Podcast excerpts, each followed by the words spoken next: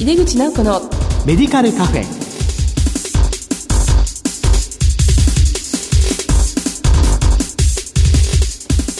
こんばんは。帝京平成大学薬学部の井出口直子です。暑い日が続きますがいかがお過ごしでしょうか？井出口直子のメディカルカフェ。この番組は医療を取り巻く人々が集い語らい情報発信をする場です。全国の基幹病院では新卒薬剤師に対して独自に研修プログラムを作成し研修の場を提供してきました。今月は薬剤師の卒業初期研修について特集でお送りします。この後ゲストの登場です。お楽しみに。入れ口直子のメディカルカフェ。この番組は武田手羽の提供でお送りします。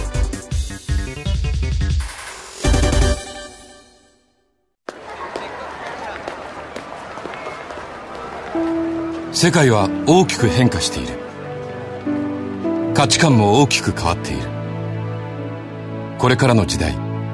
健康とはどんなことを言うのだろう。医薬品には何が求められるようになるのだろう。一人一人に寄り添いながら価値ある医薬品を届けたい。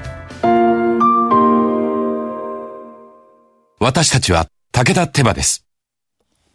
帝京平成大学薬学部の井出口直子です。薬剤師の卒後初期研修特集の1回目です。今回は薬剤師レジデント制度の概要と題してゲストにお話を伺います。今月のゲストをご紹介いたします。名古屋大学医学部附属病院教授、薬剤部長の山田清文さんです。山田さんどうぞよろしくお願いいたします。どうぞよろしくお願いします。早速ですけども、山田先生のご略歴とご専門を教えていただけますか？はい。私は昭和56年に名城大学薬学部を卒業し、そのままあの大学に修士課程を修了して、10年間製薬企業の研究所で創薬開発に従事しました。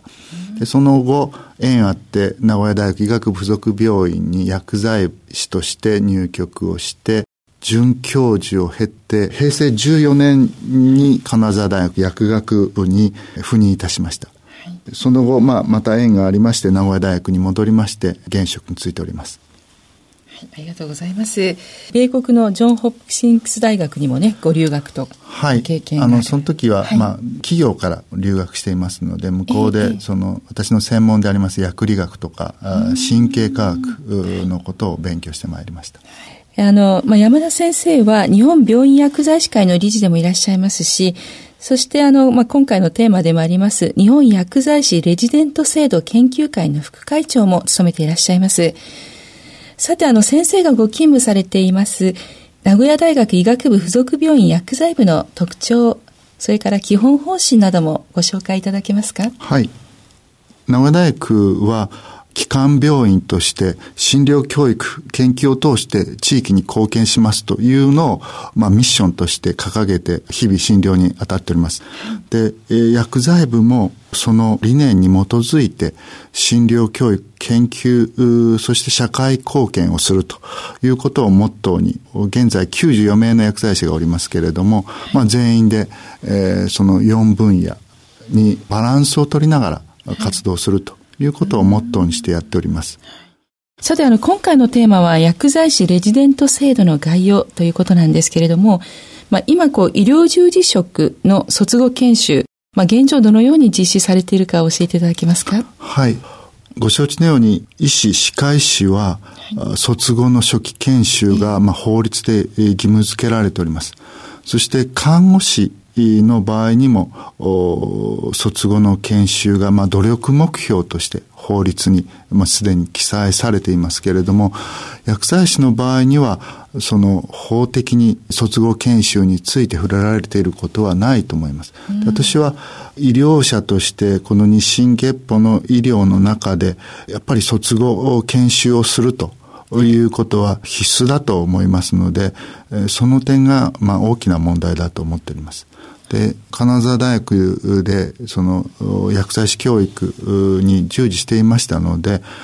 卒後の研修ということに非常に興味がありまして、6年生教育を受けた薬剤師が臨床に出てきた2012年から薬剤師レジデント制度というのを始めたわけです。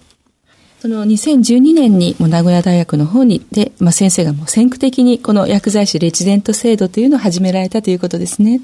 ありがとうございます。あの、日本病院薬剤師会で、平成23年度に、その、薬剤師レジデント制度について、まあ、調査研究が行われていまして、はい、日本では、北里大学の北里研究所病院が2002年からレジデント制度を始めたと、最初に始めたというふうに報告されております。で、多くの大学病院は、あるいは、基幹病院は、6年生教育を受けた薬剤師が臨床に出てくる2012年前後から始めたというふうに理解しています。で、名古屋大学もその中の一つということになろうかと思います。で、その調査の時点では、23病院ぐらいがその研修をスタートしたというふうに報告されています。まあ、なかなかその、まあ、研修生という制度、例えば東大病院でありますとか、まあ、そういうところは長く研修生制度っていうのがあったわけなんですけども、まあ、このレジデント制度と研修生制度との大きな違いというのは、まあ、簡単に言うと、有給で研修ができるというようなところのイメージを持っている方が多いんですが、もう少しその概要について教えていただいてもよろしいでしょうか？はい国立大学病院で従来から行われていた研修生制度というのは卒後臨床研修でやっぱり大きな役割を果たしてきたと思います。ですが、その研修生制度というのはむしろ研修生としての費用を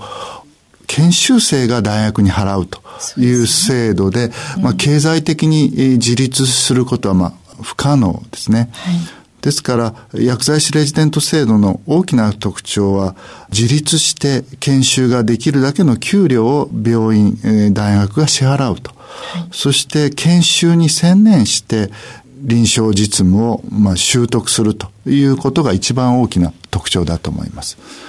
それから二つ目の特徴は、レジデント制度というのは大きく、まあ二つに分かれるかと思いますけれども、一つは卒後初期研修として薬剤師、業務の全般を学ぶとい。う制度と、もう一つはそのある特定の領域に専念して、例えば、がんセンターなどがやっている、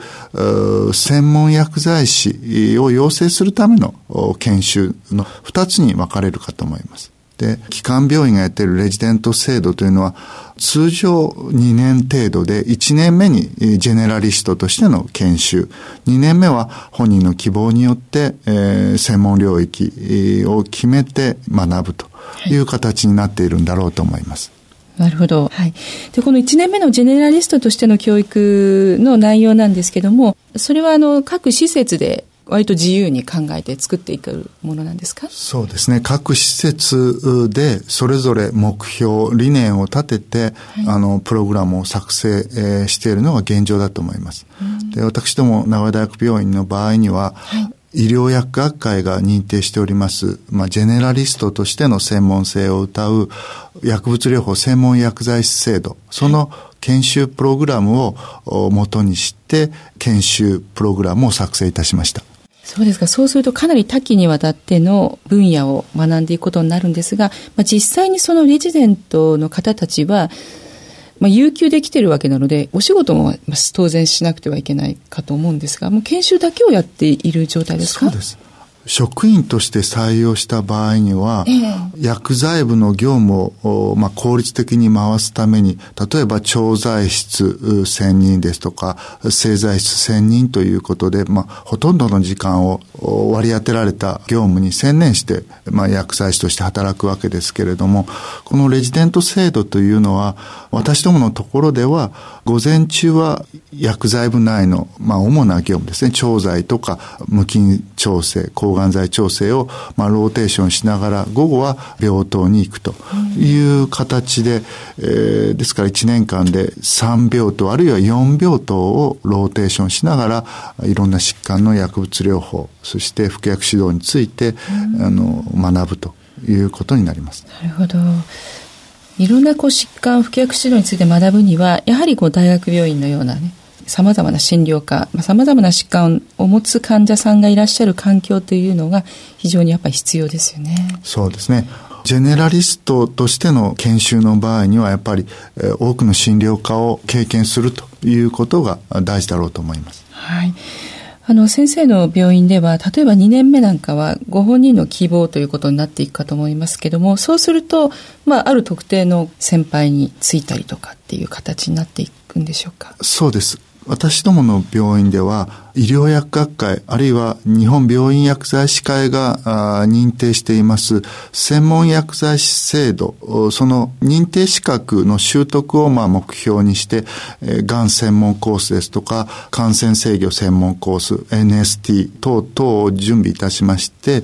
その本人の希望に基づいて、その専門性を習得するのに必要な業務、病棟を回ると。いうことにしております。そうなんですね。まあ、大変こう魅力的なプログラムだと思いますけれども、まあ、毎年どのぐらいの学生さんが希望されて、それは試験を受けて取っていくわけですね。ですね。あの、毎年1年目、2年目のレジデント合わせて10名のレジデントを採用することができるだけのまあ、費用を大学の方が準備していますので、1年目と2年目のバランスは毎年変わりますけれども、合計で10名ということになります。全国から応募者がありまして、まあ、毎年、そうですね、2倍ぐらいの倍率ということになろうかと思います。そうですか。こういうことを聞いていいか分かりませんけれども、その、まあ、試験の場合、どういう学生さんに来てもらうといいかなっていうのがありますか？実は、試験をどうしようかということで、部内でもいろいろ検討して、また今年から試験をするようにしてるんですけれども、これまでは実は面接試験しかしていなくて、その、いわゆる筆記試験はしてきませんでした。それは6年生教育の中で、まあ、十二分にその基礎薬学あるいは臨床薬学のことを学んで、CBT、オスキーも合格してるわけなので、むしろその応募者の積極性とか、目標とか、そういうことを、まあ、インタビューして、で、やっぱり情熱のある人を取ろうというふうにしてやってまいりました。ですがまたこう試験をして、まあ、ある程度の水準を学力を持っていただくという。この試験を入れるのがどうなるか、ちょっと今年、あの、やってみないとわからないんですけれども、部内で検討した結果、やっぱり少しもう一度学力を確認しようということになりました。そうですか。ありがとうございます。この薬剤師レジデント制度の普及と発展のために、薬剤師レジデントフォーラムというのがありますよね。はい、これについて少し教えていただけますでしょうか？はい、あの、先ほど申し上げました、日本病院薬剤師会の学術小委員会が日本のレジデント制度について、まあ、調査研究を行ったわけですけれども、それが発展的に日本薬剤師レジデント制度研究会ということに、まあ、移行したんだと思います。で、その研究会では、毎年1回、レジデントフォーラムを開催して、はい、各施設のプログラムの紹介ですとか、問題点等について、討論しております。また、ホームページには、全国のレジデント実施施設を案内しています。はい、で、現在の会長が、神戸市立医療センター中央市民病院の橋田先生ということになります。はいまあ、このレジデントフォーラムで、まあ、各施設の方が集まって、まあ、この研究会ですね、研究会があって、はい、まあ、それがフォーラムを実施しているということだと思うんですけども、はい、それぞれのこう、情報共有、それからブラッシュアップにつながるということですよね。そね。それがやっぱり一番大きいと思います。とても大事なことだと思います。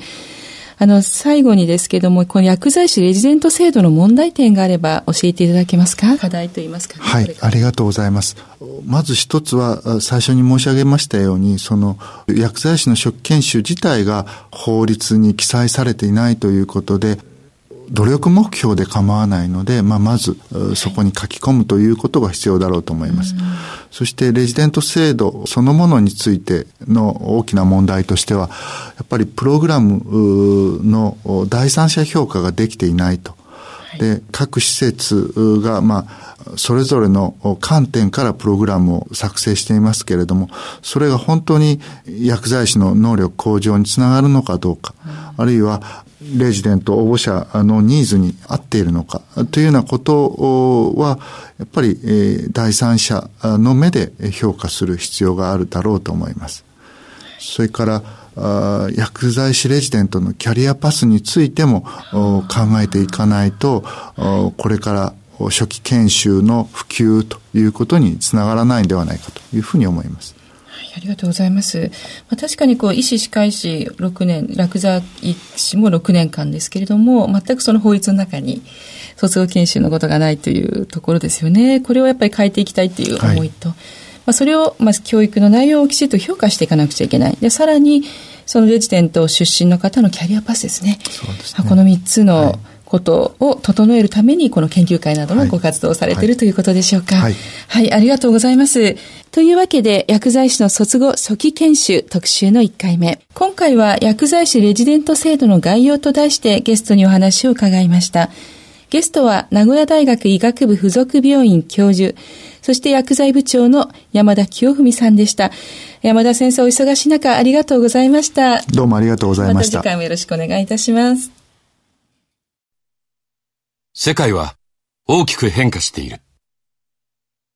価値観も大きく変わっている。これからの時代、健康とはどんなことを言うのだろう。幅広いラインナップで信頼性の高い医薬品をお届けします。一人一人に向き合いながら、どんな時でも健康を咲かせる力を。私たちは武田手羽です。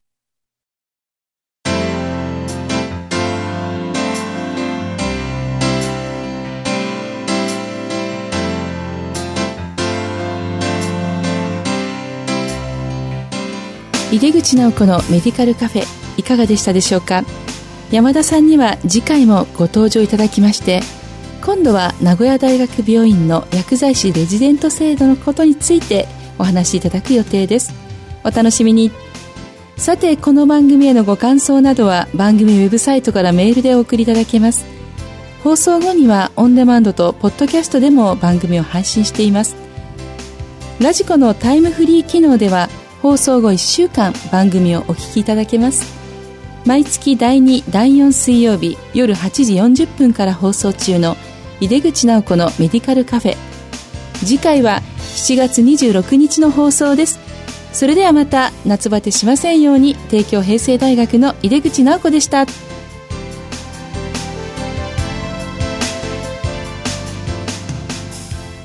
井出口直子のメディカルカフェ。この番組は武田手羽の提供でお送りしました。